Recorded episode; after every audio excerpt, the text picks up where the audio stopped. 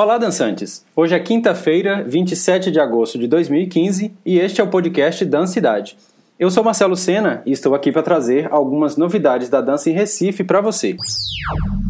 Juca Ferreira, ministro da Cultura, e Renato Janine Ribeiro, ministro da Educação, assinaram na semana passada uma portaria entre os dois ministérios que institui um grupo de trabalho específico para discutir a ampliação e também o aprofundamento de projetos comuns entre os dois ministérios, como Mais Cultura nas escolas e o Mais Cultura nas universidades.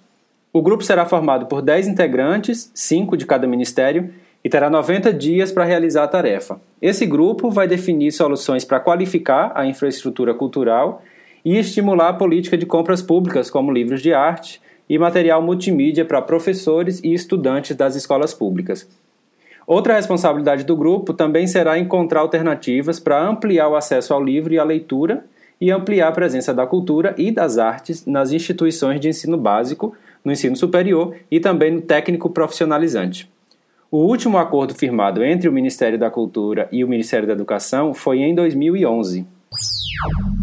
Mestres de capoeira e parlamentares discutiram nesta terça-feira a regulamentação da capoeira em uma audiência pública na Comissão de Esportes da Câmara dos Deputados.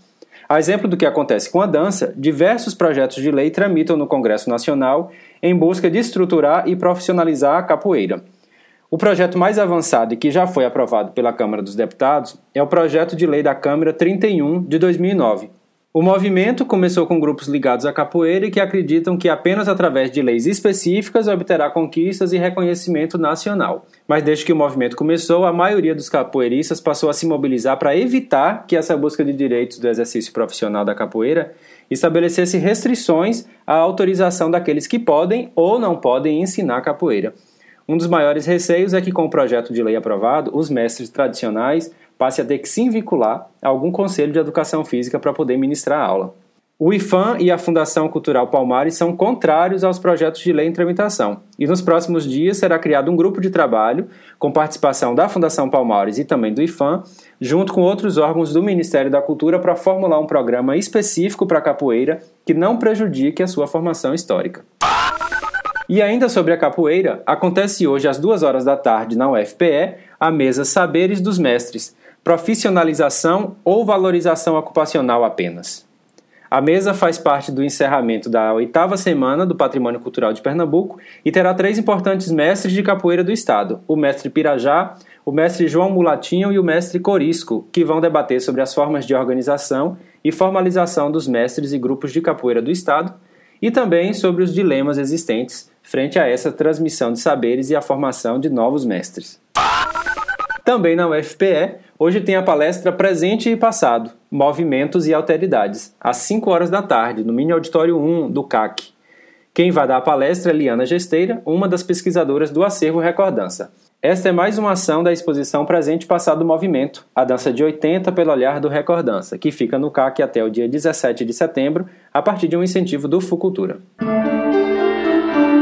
Brasil Breakdance Pernambuco, o Bradan PE, continua com inscrições abertas até o dia 5 de setembro.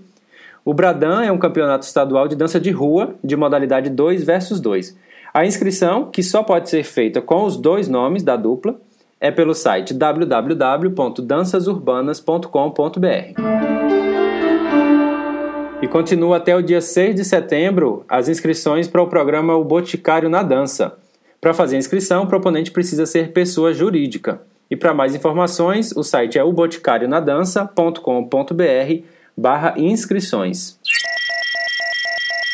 Espero que aproveite as informações e se tiver novidades, é só enviar um e-mail para podcastdancidade.gmail.com. Você pode encontrar também o um podcast Dancidade no iTunes, no SoundCloud e diversos aplicativos para smartphones e tablets. As dicas estão lá no blog podcastdancidade.wordpress.com e na página do Facebook. Nos encontramos no próximo podcast ou em alguma dança por aí.